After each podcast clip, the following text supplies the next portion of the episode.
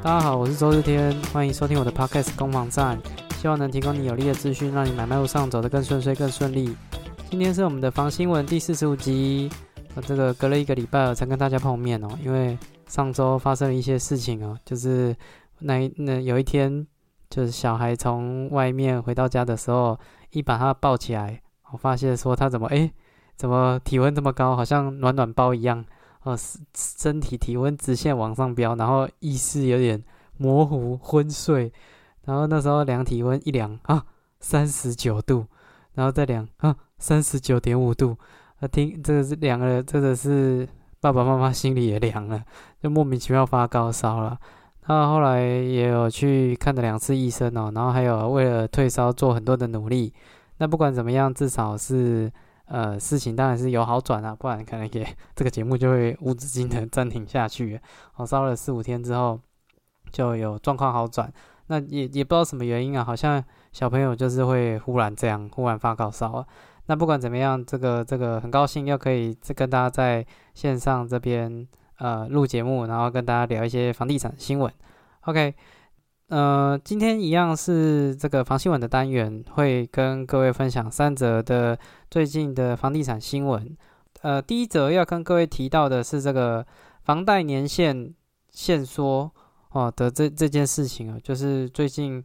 金管会那边会针对房银那个银行的房贷的贷款年限会有一些想法，他希望说上限就在三十年。哦，这是杨金龙在那个里那个里监事会以前，哦就有放出这个消息，说这个年限以后不会有四十年的房贷，可能上限就三十年。那这样的话会冲击到房市哪一些部分呢？我们等一下也会讨论到。那呃，第二则要跟各位分享的是这个这个有一个代销的评鉴呐，哦，这个是由工商时报。哦，针对这个十五间代代十五个代销暗场，哦，派神秘客去集合，然后他有这个安心代销评鉴，算是第一届针对代销的这个这个交易安全啊，或者是一些服务品质的一个评核。那这里有一些获奖的获奖的单位，那还有他们获奖的标准，啊，这个也会稍微跟大家分享。好，那第三则则是要跟各位分享的是美国房市啊。哦，美国房市因为近期呃美国的利率节节上升哦，那其实无形之间会产生了很多这个持有房屋的的成本在。那现在利率有甚至已经拉到五趴了，哈，台湾的利率现在大概首购的利率是一点五八，但是在美国的利率是五点一趴，哦，三十年的房贷，那其实这是一个非常惊人的数字哦。那有一些。指标都显现出美国房市可能开始，呃，开始有一些反转了，因为这些都都有一些迹象产生。那这个待会也会跟各位分享到。OK，好，那我们就首先这个今天我们这个第一则房新闻的分享了，啊，有关于这个这个贷款的这件事情哦，其实其实，在嗯现阶段呢，哦，现阶段其实。银行的贷款最多可以做到四十年哦，那四十年是我们房贷有分成二十年、三十年、四十年，算是这这三种不同的类型啊。那如果我们以一千万的房贷哦，利率一点五八哦去做一个去做一个讨论的话，如果以二十年二十年贷款一千万，利率一点五八，一个月要负担差不多四万八左右。那如果是三十年的话，大概是三万五。那如果是四十年的话，大概是两万八，这个差距其实是非常惊人的。如果以三十年的房贷跟四十年的房贷相比，一个月的月负担会差到六千七百多块。那如果是二十年跟三十年的去比的话，一个月更会差到一万三千多块。一一个月如果房贷的负担多六千七百块，我觉得这是非常，我觉得这是有感的啦。今因为这个提升的假设，如果我们呃薪水大概四万四万五好了，平均如果四万五左右的话，那你一个月的负担要多六万呃六千七百块，大概是多了十五趴的开销诶，哦，多了十五趴的开销，这其实蛮吓人。那更不用说二十年跟三十年，甚至差到一万三哦。所以如果今天房贷呃未来在这种高房价迟迟没有办法修正的情况下，呃四十年的房贷其实是很多首购的客群需要的，因为您您看一个月三十年跟四十年差距这么大哦，这这个如果首购在呃这个负月负担能力比较不够的情况下，他他是需要做到四十年的哦，那那所以在这个情况下。这个有些人就会担心说，呃，贷款的限缩会导致说市场会有一些恐慌啊，甚至会有一些房价修正啊，因为很多人会买不起啊。可是这一篇新闻呢，我们仔细再往下看哦，其实金金管会那边啊，它主要啊，应该说央行了，央行那边主要它是要管控的是非首购的客群，也就是说，如果是二房或三房才会。有这种贷款年限的限制，针对首购来讲的话，它的限制还是比较少的。他还是他还是希望说首购的人买得到房子啊，所以他也有强调，政府那边也有强调说，我这个是针对呃二房、三房去做的一些层数上面以及年限上面的一些控制啊。哦，那就以现在，所以如果是这个情况下，其实冲击就很有限的，因为首购其实才是比较。比较，如如果你今天买的是二房了，说真的，大部分可能会是资产配置的问题，它可能是投资，可能是自产，那也是闲钱才会去买二房，那这自然会承担二房那个房贷违约的机会，照理来讲就是会比较低一点，因为那是闲钱去买的，而不是说那种呃就是赌身家的啦，很少人在二房还有赌身家这样硬要去拼的，几率实在是蛮低的，所以在这个情况下。就算是年限，也许年限呃缩短会导致二房、二房啊、三房啊这些成交量会有一些会有一些衰退，但是这个影响是比较有限的，要冲击到房市的可能性几率是比较低的，除非说冲击到，因为首购的客群还是市场上的主力啊，除非它整个是首购，嗯，首购只能做二十年，如果是这样的方式的话，那影响才会非常非常的大哦，非常非常的大。哦，所以他只要照顾好首购的客群，可以给他好的年限、好的这个层数，其实这整件事情，呃，整个交易量就冲击会相对有限了。那这这个又回归到另外一个也想跟大家分享的，就是说四十年的房贷，其实银行呃什么情况下才可以做四十年的房贷？像呃永丰、新展，还有好像是和和库，他们都会有做这种四十年的房贷。那他们的申请条件呢，就是呃很特别哦，就是房贷的年限加你这个借款人的年纪啊，这个这个不能超过七十五。也就是说，如果你要拿贷款这个四十年的公寓的话，那你就是要三十五岁哦，三十五才能才能最贷到四十年。房贷的年限加借款人的年纪不能超过七十五，哦，这个是新展的规定啊。那有一些永丰，它如果呃，管控会比较严谨的，它还有一个是，呃，就是屋龄，屋龄加贷款年限还要小于六十，哦，就是比如说你要贷四十年的话，那你屋龄就必须在二十年以内，哦，就是房贷加年纪不能超过七十五啊，房贷年限加屋龄不能超过六十，那这样的话，呃，永丰才会愿意去做这个四十年的房贷啊。那甚至呃，像和库的话，还会强调说，呃，是需要是首购，还有地点可能不错的情况下，才能去用这个四十年的房贷。所以这一块，如果是首购的客群，其实还是可以衡量看看。我觉得四十年，只是说了，如果你要做四十年的房贷，你的你的要缴的利息也是缴四十年的利息哦。我最后这边帮大家统计一下，如果如果是呃。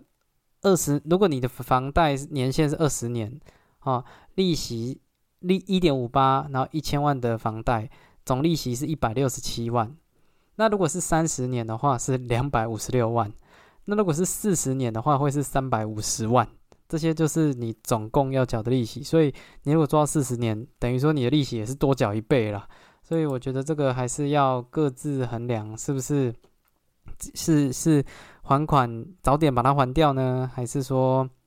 毕竟房贷的利率还是偏低嘛，是不是资金做其他用途？我觉得这个是要去衡量的。OK，好，这是第一则有关于房贷限缩的一些影响的讨论哦。好，第二则这个安心代销评鉴哦，呃，这个是指到这个是《工商时报》所主持的一个评鉴。那他就是有派神秘客去集合哦，神秘客就是一群受过专业训练的这个服务，算是服务调查人员吧。他会以自己的体验哦，然后去去评鉴说，他就假装是客人呐哦，然后去看一下你的这个服务的的方式啊、内容啊，是不是有达到呃高标准哦。所以他有一些项目的检核啦哦，还有像我这边念几项给大家听听啊。呃，致电建案咨询专线响三呃铃声三声内即有人接听，主动询问来电者贵姓，并使用姓氏或尊称称呼。哦，这是其中的一个项目啊。哦，还有这个服务人员能详细了解客户购物需求，探寻理想房型、目的、车位需求、楼层等。啊，这个这个是专业展现的一块啊。那还有这个赏屋后三日内主动与客户联系，联络时间，贴心考量顾客感受，在顾客指定的时间联系。哦，哎，还有这个这个提出价格协议，希望降价。服务人员未出现恶意封锁或刻意引导购买其他户别，回应态度中肯。会出现令人感受傲慢的态度。他这个，他这个其实写的蛮蛮细的啦，哦，总共有有七个面向，哦，这个各位如果有兴趣的话，可以把呃再点我这个下面有关于新闻的连接，你可以看到一些内容啊。只是说这个里面的，我我只是看完之后，我觉得这些好像不是很特别了，对吧？这些不管是说主动联系啊，什么什么，还有遵守防疫规定啊。哦，这个有没有主动告知实价登录的行情啊？我自己是觉得这个好像，好好好像好像没有很特别，你可能可能我对代销的标准太高了，我觉得这些应该是很正常的啦。那这篇新闻还有提到，主要是呃，他他有获选五个代销业者，有有被工商时报评鉴为是这个安心代销，就是这这五个代销表现特别好。那他们都有符合以下三点哦，就是包括说，呃，实价登录的透明，都有主动去跟客人去讲一些实价登录的状况，没有隐瞒呐，哈这些。然后还有包括，啊，第二项是定金处理合乎规定，啊，那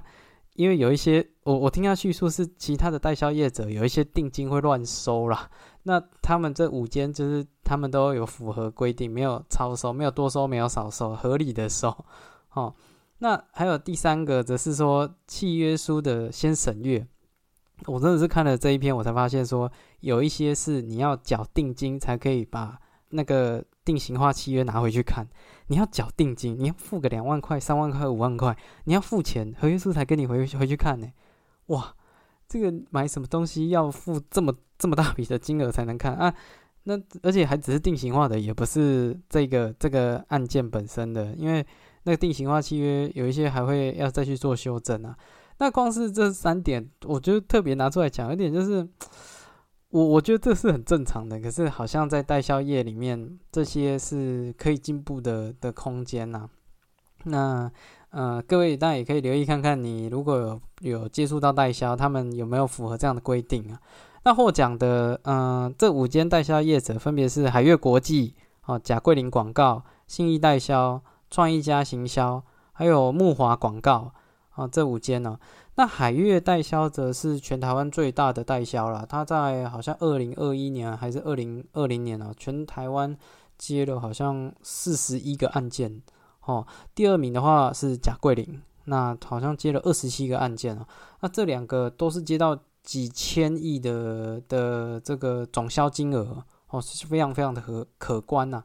那信义代销的话，则是这个房仲，嗯，算是信义房屋的另外一个子部门呐，哦，就是专门负责跟这个建商接洽的，哦，信义代销啊，它的总销金额我记得只有两百六十两百六十几亿，其实不高啊，相较于其他几个。那创意家行销的话是第四名，好像七百多亿，哦，也是很可观哦。哦，算是蛮大的代销公司。那木华广告我没有，它它不在前十。我后来有再查了一下，这个木华广告，木是那个木死木死的木，华是那个华达奶茶的华哦，这个是我看那个创办人啊，是从贾桂林出去的哦，贾桂林的广告公司、代代销公司出去的。那贾桂林则是负责专门负责那个台北市的一些豪宅上面的行销了，所以各各有来历啊。那如果呃各位有机会接触到这些代销，或者是你看房子刚好是由这些代销在承办的，呃，相信品质来讲应该会比较好了。毕竟获奖就是一个肯定啦。哦，那大概是这个这一则要跟各位分享的。好，OK，好。那第三者呢，则是一个我自己觉得还蛮有趣的哦，是有关于说美国房市的一些状况哦。那这个原本我只有在《工商时报》有查到这个美国房市的一些讯息，因为我一直是想说，美国的升息哦升的这么这么快这么狠，据说六月、七月各要再调升两码，那这样负担房贷的人不就被吓死 啊？查一下，其实台湾的不多。那我后来查着查着，有查到一个叫《世界日报》的。那是华人在美国创立的这个报社，那它里面讲到讯息就比较多一些。它有讲到一个呃，美国的房地产经纪公司叫 Red Redfin，R E D F I N，好，应应该这样念吧，Redfin。那它有点就像台湾的这个五九一，哦，它是在网络上面销售房屋的一个平台哦。那五月十五号到五月十五号。这个时间点的四，哎，截至五月十五号的四周内，就是最近啊，哦，最近四周，整个新的案件提升的速度是跟前年同时间比是两倍，就一堆案件拿出来卖，忽然出现很多房源哦。那上面的话，呃，那个销售的天数哦，也慢慢的在增加哦。那后来我还有在细查一些资讯，包括说，呃，其实我不知道各位有没有看过一部电影叫《大卖空》。那他是在讲那个美国刺激房贷的的事情哦。那其实那时候就是有很多的房贷违约的问题，导致很多的呆账，然后产生很多的一些呃这个这个金融上面的危机哦。那其实连有些人就在讲说会不会重蹈覆辙了。那当然有些比较乐观的就讲说，嗯，这个只是为了抗通膨所正常的这个利率。像他说，上次的那个刺激房贷风波是呆账的问题，那这一次的话升息是为了抗通膨，这一次是主动的，那上一次是被动的哦，那所以这一次不会造成这些金融的危机。但是当然有一些有一些悲观的还是持一个比较保守的态度啦，他认为说如果这样的讯息呃一直出来，包括说升息啊，或者是越来越多。这个美国的中产阶级其实越来越难去负担这个房价哦，甚至有产生现在美国年轻人买不起房子，要长辈哦去协助的哦，这也变成一个新闻。我想说，那台湾嗯，台湾好像也好像好像台湾这个不是新闻啊，在美国的话，这这也是其中一则了。那还有一些讲到的就是。呃，代售案件啊，这个很多都有提到代售案件一直一直提升哦。有人说是二零一七年之后这个这个新高峰，代售案件新高峰。哦，那这些升息都间接的导致买方愿意进场买购买不动产的意愿有有衰退啊。哦，这个很多的资讯都就都都出现了，那凸显出美国的屋主啊。急着要在房价还没有下降以前哦，赶快出场哦，这是这是看到的大概是这样的一个状况那如果再持续升息，我觉得应该会越来越明显。那至于说会不会再升息，好像几率也蛮高的哦，所以我们可能可以再观察看看。那如果美国的房地产产生，因为其实在疫情过后啊，全世界各地的不动产都是上扬的。因为很多的为了救经济嘛，那它印了很多钞票啊，都有很多的通膨的问题啊，资金就会默默的流到房地产。所以在疫情过后，其实全世界各地的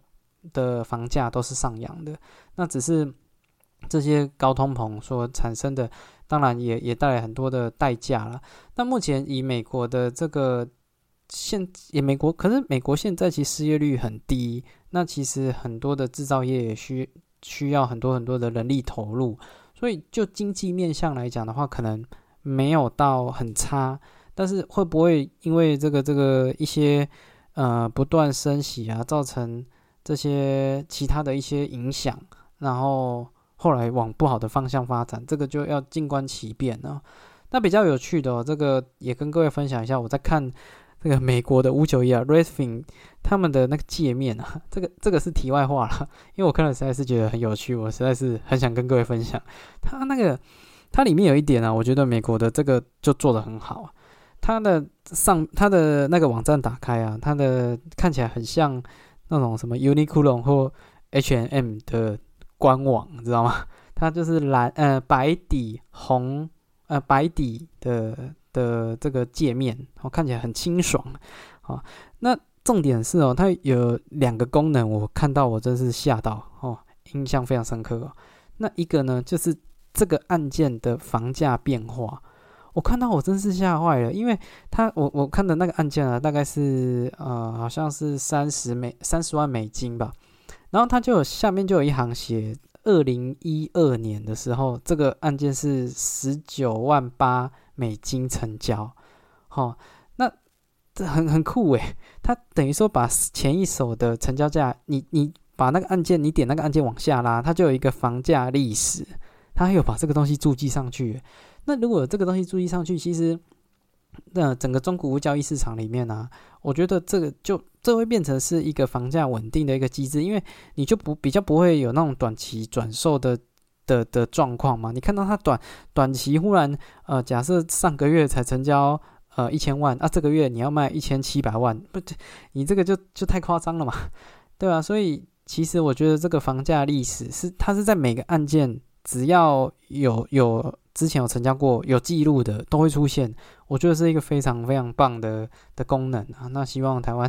不知道未来能不能也有这样的引引引进这样的技术了，就是把它公布出来嘛。因为现在实价登录其实都已经有当到门牌了，有那个门牌，有那个实价登录，只要有记录，其实是查得到这个案件以前是成交多少钱。那我觉得，呃，房价这样子的。波动比较不会那么大了。那另外一个很帅的功能，还有它的税金试算，它竟然有一个历史税金，就是二零二一年，好，这个房子的可能房屋税是多少？然后二零二零年，好是多少？二零一九年是多少？它有历年来的税，这个这个房子的税金的变化啊。所以你在要买这个房子的时候，你大概可以呃想象，或者是可以计算出大概它的。税金要负担多少？我觉得这功能也超棒的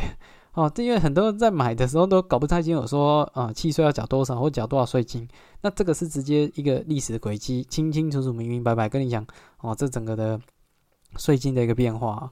那其他的功能呢？它因为美国的房地产采的是这种标，算是竞标吧，哦的的这种方式，所以那个案件啊，呃，那那那个案子的旁边就有一个栏位。然后你点进去就可以就可以出价了，好，点进去就可以就可以讲说哇，那你你对这个案件你有兴趣出多少钱吗？哦，那他就会呃，应该就有机会可以去竞标这个案件呢。哦，我觉得嗯很不错。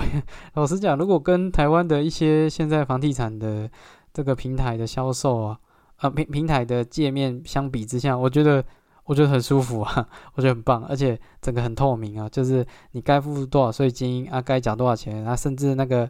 连那个中介服务费全部都写在上面，清清楚楚、明明白白，我觉得很棒。老实讲，对吧？那希望不知道未来台湾的这个各大各大房屋销售平台会不会跟进啊？希望有这一天呢。OK，以上是这个这一周的三则的新闻分享。那也希望这个对你有一些帮助。那如果有什么想法啊，或者有一些想了解的，都欢迎在 FB 上留言。那这个小朋友健健康康，我就还是会保持每周更新啊。他如果出一些状况哦，哎，这个如果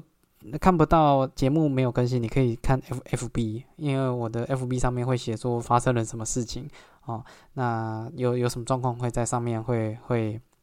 显现。啊，那也希望可以这个还是保持每周固定更新的频率了。那持续跟大家分享这些房地产资讯。OK，好，那谢谢你收听到最后。那我是周日天，祝你有愉快的一天。如果你喜欢这个攻防战的 Podcast 的话，请帮我追踪、分享、订阅哦。OK，拜拜。